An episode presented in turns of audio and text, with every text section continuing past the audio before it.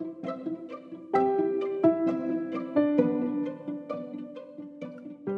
beabá da sustentabilidade.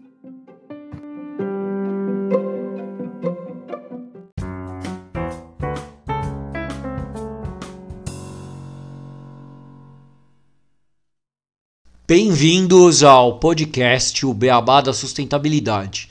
Este é o episódio 29, Olimpíadas e Sustentabilidade. Eu sou o Gustavo Soares e junto com o Renato Gatti, nós somos o Beabá da Sustentabilidade. Tudo bem, Renato? Olá, Gustavo, tudo bom? E com você? Tudo ótimo. Muito feliz com essa performance brasileira nas Olimpíadas de Tóquio 2020, apesar de serem em 2021, onde batemos os recordes de quantidade de medalhas ganhas, ganhando 21 no total, sendo um terço delas de ouro, 6 de prata e 8 de bronze, chegando em 12 lugar entre as nações participantes e inclusive mostrando uma boa evolução no esporte olímpico brasileiro medalhas ganhas em novas modalidades olímpicas como o surf e o skate e também várias medalhas no atletismo, ouro no futebol, né? O Brasil teve uma boa Olimpíada.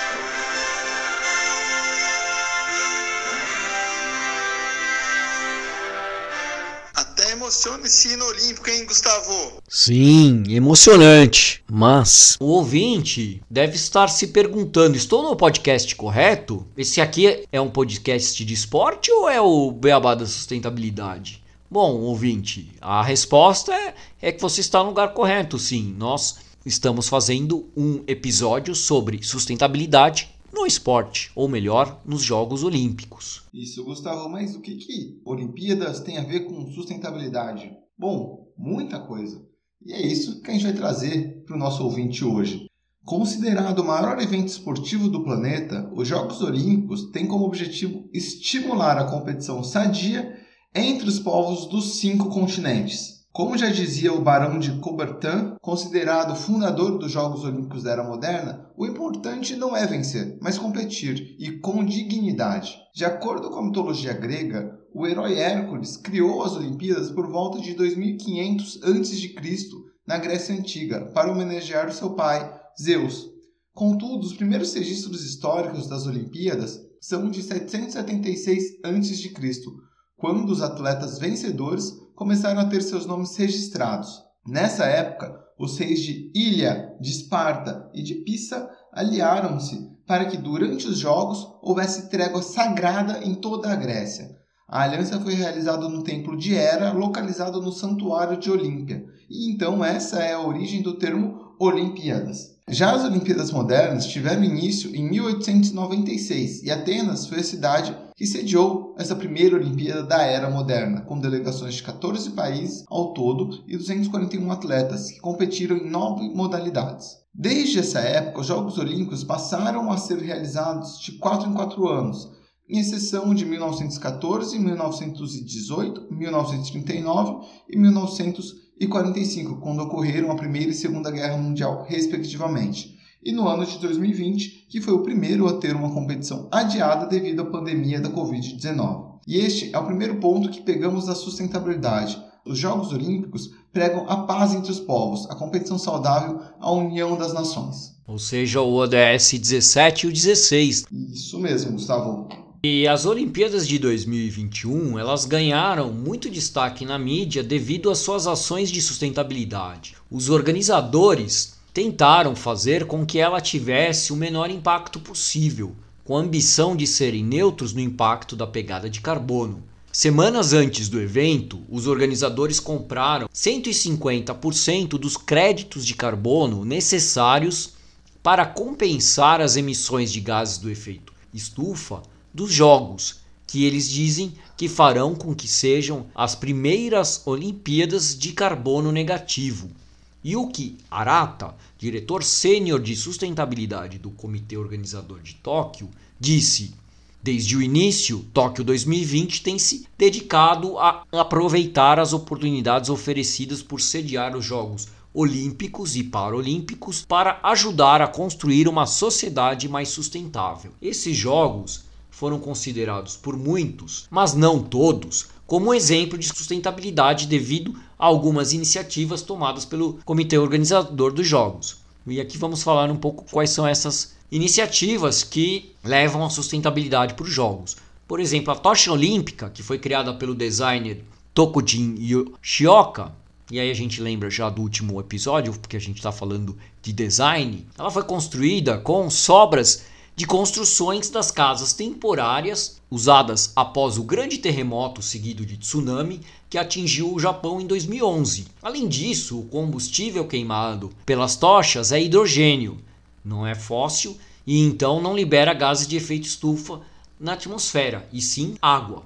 Outra ação foi o veículo elétrico para transportar os atletas na Vila Olímpica, que também é um veículo que não tem emissões de gases de efeito estufa. As medalhas olímpicas criadas pelo designer Yunichi Kawanishi, dos quais os metais preciosos foram retirados de velhos telefones celulares e outros lixos eletrônicos doados pelos japoneses. Apenas como curiosidade rápida, a medalha ela pesa 556 gramas. Vocês devem ter percebido que essa daí é bem grande, a medalha dos Jogos Olímpicos de Tóquio. E a de ouro ela possui 550 gramas de prata e somente 6 gramas de ouro. Ou seja, quando você ganha a de ouro, você ganhou só 6 gramas a mais do que o segundo colocado, que ficou com a medalha de prata, que é de prata mesmo. E por fim, a de bronze que pesa 400 gramas, ela é feita de latão vermelho, que é composta por 95% de cobre e 5% de zinco. E foram fabricadas 5 mil medalhas para a competição. Outro fato são as camas da Vila Olímpica, que elas são feitas com papel cartão reciclado pela empresa Airweave. Vale lembrar que a Vila Olímpica tem 18 mil camas, então bastante efeito. O uniforme dos portadores da tocha olímpica, criados também pelo estilista Daisuke Obana, com tecido feito de tampas de garrafa de Coca-Cola recicladas, esses uniformes, além de serem de material reciclado, eles são unissex e a organização dos jogos demonstra com isso defender a igualdade de gênero. Os pódios, que foram criados pelo artista plástico japonês Asao Tokolo, e também usam material reciclado, plástico descartado, tendo sido usadas 400 mil garrafas de detergente na elaboração, totalizando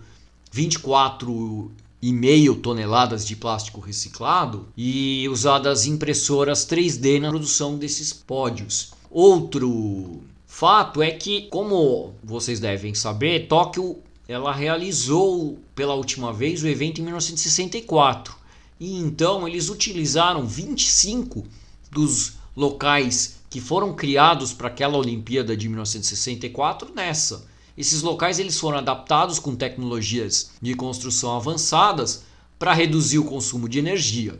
Apenas oito novos locais foram construídos do zero, enquanto outros dez são estruturas temporárias projetadas para minimizar os custos de construção e uso de energia. No total, são 43 instalações olímpicas e paralímpicas. O local do bandejão dos atletas, né, onde eles comem, foi feito com madeira de cedro sustentável e vinda de várias partes do Japão. Esse local vai ser desmontado e as madeiras vão voltar para essas partes do Japão para serem usados em construção civil. A organização dos jogos ainda menciona entre as suas ações sustentáveis a fachada, a renovada fachada do Estádio Nacional do Japão, criada pelo arquiteto japonês Kengo Kuma, com madeira entrelaçada. No entanto, é, houveram denúncias de que, rastreando a origem da madeira, chega-se a Xinyang, uma gigante madeireira da Malásia, que é acusada de extração ilegal de madeira e destruição da floresta tropical. E aí é uma falha feia. Então seria greenwashing o empenho sustentável do comitê organizador dos jogos? Ou seria isso apenas uma falha na gestão de fornecedores do comitê?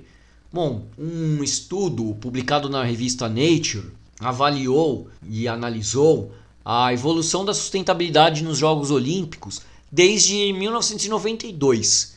Esse estudo ele foi coordenado pelo Martin Müller, do Departamento de Geografia e Sustentabilidade da Universidade de Lausanne, na Suíça. Por acaso é a mesma cidade que é a sede do Comitê Olímpico Internacional. E eles criaram um modelo onde a sustentabilidade nas Olimpíadas é analisada sobre o prisma de nove fatores em três dimensões de sustentabilidade, baseadas no Triple Bottom Line. São elas na dimensão ecológica, que é o meio ambiente no, no Triple Bottom Line, o tamanho do evento, a pegada de carbono dos visitantes e a quantidade de novas construções. Na dimensão social, a aprovação pública, a segurança social e as alterações nas regras legais do país. Na dimensão econômica, a viabilidade no longo prazo das instalações, o balanço orçamentário e a exposição financeira. Para cada um desses nove fatores, foram criados diversos indicadores com notas e assim feita a comparação entre todos os jogos desde 1992. E o resultado, infelizmente, não é muito animador. Ao contrário do que imaginaríamos, as Olimpíadas foram baixando a sua nota de sustentabilidade ao longo dos anos. De acordo com o estudo, entre os jogos analisados, o de Barcelona em 1992 foi considerado o mais sustentável. O pódio desse ranking é completado com Atlanta 1996 na prata e Sydney 2000 com o bronze. É, os jogos deste século não estão tão bem na foto.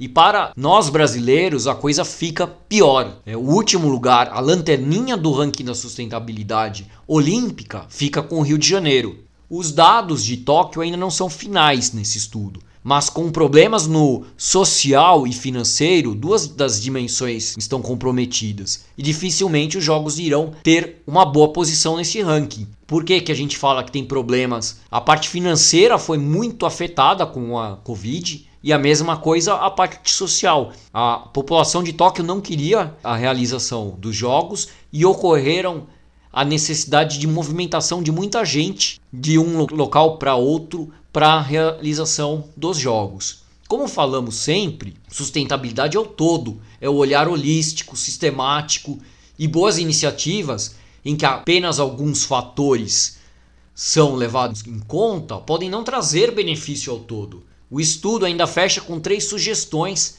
para que a sustentabilidade volte a crescer nos próximos jogos. E elas são um pouco radicais ou polêmicas, que são diminuir o tamanho do evento, rodar o evento em cidades que já o receberam e, por fim, criar uma governança forte de sustentabilidade com critérios e indicadores claros e monitorados por uma entidade independente. Esses dois primeiros são bem polêmicos pelo fato de cada vez mais que nós queremos ter mais esportes na Olimpíada e eles estão propondo diminuir e porque se rodar o evento só nas cidades que já o receberam, novas cidades, novos países não o receberão. E não terão oportunidade de se desenvolver, né, Gustavo? Porque as Olimpíadas elas acabam gerando uma movimentação interna no país, já que eles acabam recebendo muita verba né, de turismo, enfim, e isso dá oportunidades para que ele deixe um legado olhando para a educação, para o esporte, acaba trazendo várias melhorias. Então, sim, é um pouco polêmico e o tamanho do evento também. Quem não quer ir ver umas Olimpíadas e visitar um país, fazer o turismo, enfim. Exato.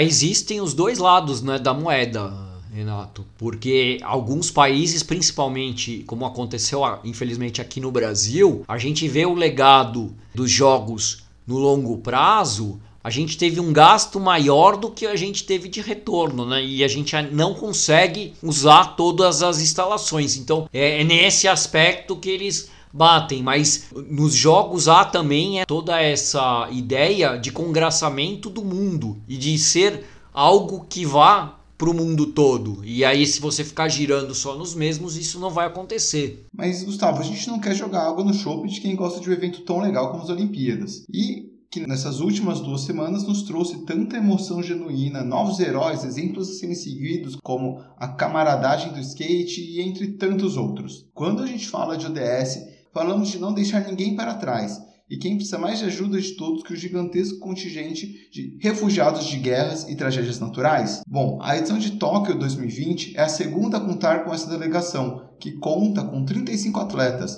sendo 29 olímpicos e 6 paralímpicos, de diferentes nacionalidades, como Síria, Afeganistão, Iraque, Sudão do Sul, Irã, República do Congo, Venezuela, Sudão, Eritreia, República Democrática do Congo, que não é o mesmo país que a República do Congo, são dois diferentes. O Gustavo me chamou a atenção aqui. Eles competiram nas modalidades de judô, ciclismo, luta livre, natação, atletismo, badminton, levantamento de peso, boxe, taekwondo karatê e canoagem. Os atletas foram selecionados pelo Comitê Olímpico Internacional e com o apoio do Acnur, que é o Alto Comissariado das Nações Unidas para os Refugiados, né, que é um braço da ONU para ajudar refugiados em todo o mundo.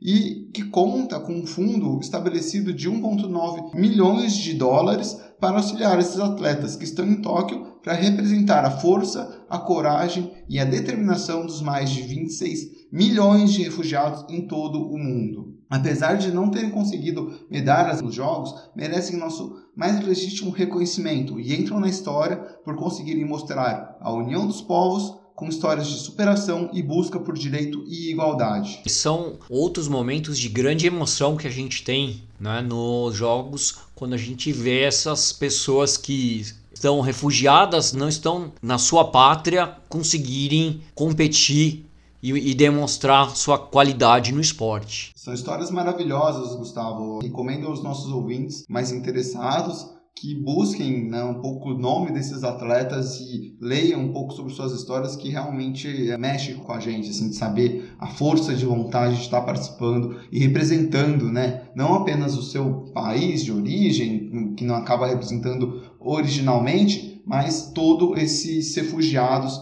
pelo mundo que a gente vê só um aumento crescente de pessoas que perderam sua pátria, né, seu local de origem e buscam por uma nova casa é uma história de superação muito, muito bacana, muito bacana mesmo. Uma das mais bonitas dos Jogos Olímpicos. E além dessa superação e dessa inclusão dos refugiados. Outra presença que é importante e que demonstra evolução é a representatividade feminina nos jogos. Entre os atletas, as mulheres representaram nesses jogos 48,8% dos participantes. E entre os funcionários do Comitê Olímpico Internacional, o número de mulheres foi de 37,5%. Apesar de não ser tão alto, é 50% maior que em comparação a 2013. E o feminismo, ele se fez forte, discussões a respeito dos trajes utilizados pelas mulheres,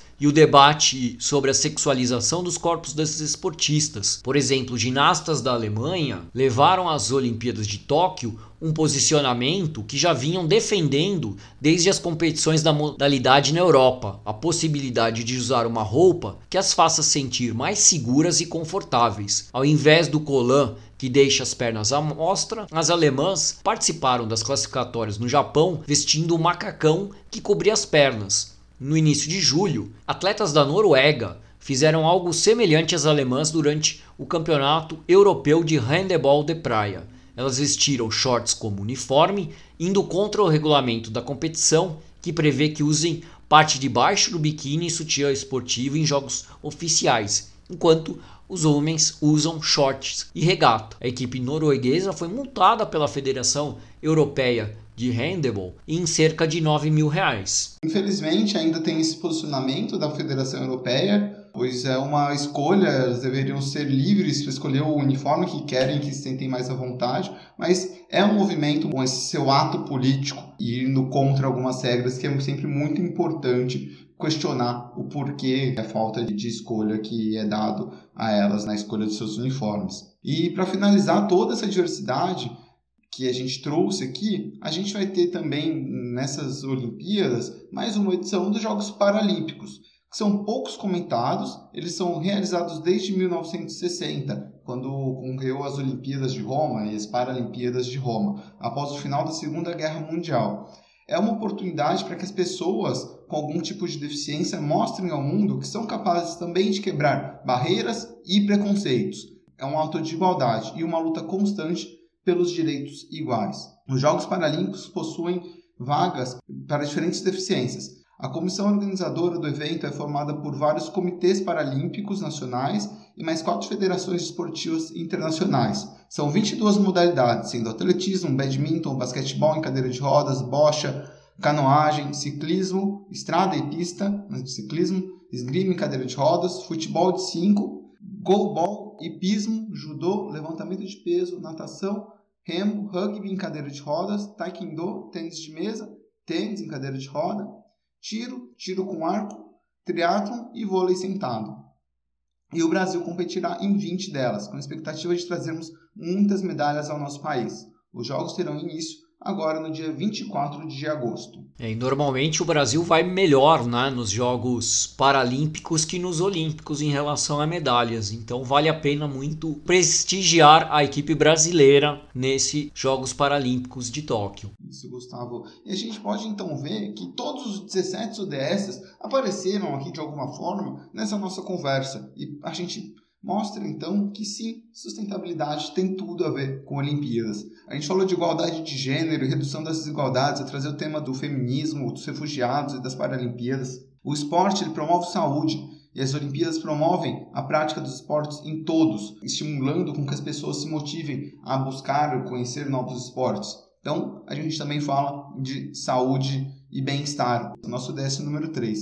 Essa edição dos Jogos também tiveram várias ações que promoveram a energia limpa, inovação em infraestrutura, vida na terra, vida na água, cidades sustentáveis, consumo de produção responsáveis e ações contra mudanças climáticas, como o Gustavo citou no começo da nossa conversa. E as Olimpíadas, igual a gente também comentou, geram uma expectativa muito grande por parte dos países que assediam, pois os recursos que entram de turismo, patrocínio, enfim, podem ser utilizados para promover uma educação de maior qualidade, erradicar a pobreza e a fome, melhorar a infraestrutura do, do país, promover a melhora né, na água e saneamento, trabalho e crescimento econômico, enfim, vários pontos que as Olimpíadas acabam ajudando o país a melhorar seus indicadores.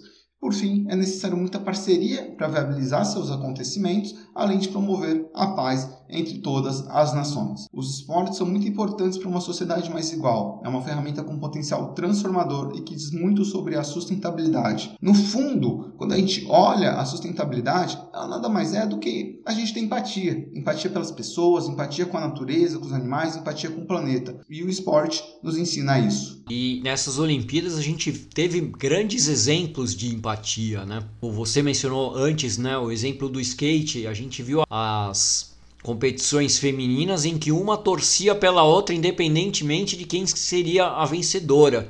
E muito mais do que a aplicação só da sustentabilidade ou de indicadores de melhoria, a mensagem de sustentabilidade em relação a todos esses fatores e todos os ODS, como a gente mencionou, que as Olimpíadas trazem, demonstram toda a sua importância. Lógico, podemos melhorar na gestão ambiental, na parte financeira e na parte social, sim, podemos. Podemos evitar os problemas que ocorreram aqui no Rio de Janeiro, onde a gente teve gente deslocada, né, inclusive uma aldeia indígena deslocada por causa da Olimpíada. Tivemos os grandes problemas, os locais de competição que não tem mais uso, estão largados e a gente não tem aproveitado. Temos esses problemas, mas os Jogos Olímpicos trazem toda essa parte de mensagem e demonstram muita importância em relação à sustentabilidade. Então a gente precisa atuar, como mostrou o estudo, de maneira inteligente para minimizar esses problemas, mas manter essa mensagem de empatia, de importância do esporte e de sociedades mais iguais. Isso mesmo, Gustavo. Então, é, acho que a gente consegue finalizar essa conversa mostrando essa oportunidade, essa beleza que os esportes trazem para a nossa sociedade de uma forma em geral. Então, fechando isso e para a gente poder encerrar o episódio, vamos às nossas curiosidades, Gustavo.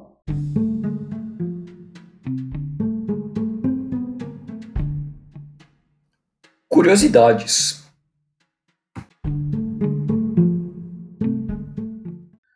Sabia que as mulheres só foram autorizadas a competir nos Jogos Olímpicos em 1900? Isso mesmo, a primeira versão das Olimpíadas da Era Moderna não teve participação feminina, porém a grega Stamati Revic realizou o percurso da maratona fora do estádio no dia seguinte à prova masculina, em resposta à proibição feminina nas modalidades olímpicas, finalizando a corrida em 4 horas e meia, sendo mais rápida que alguns competidores. Infelizmente, ela não foi reconhecida na época, mas provocou o início da gradual inserção das mulheres nos esportes olímpicos. Quatro anos depois, a sede das Olimpíadas foi em Paris, que permitiu a participação extraoficial de mulheres em algumas provas, como golfe e o tênis. Entre 1904 e 1912, as modalidades variaram entre o arco e flecha, tênis, patinação no gelo, natação e uma demonstração de ginástica. Na modalidade de barco à vela, as equipes eram mistas. As mulheres do time eram as esposas dos atletas.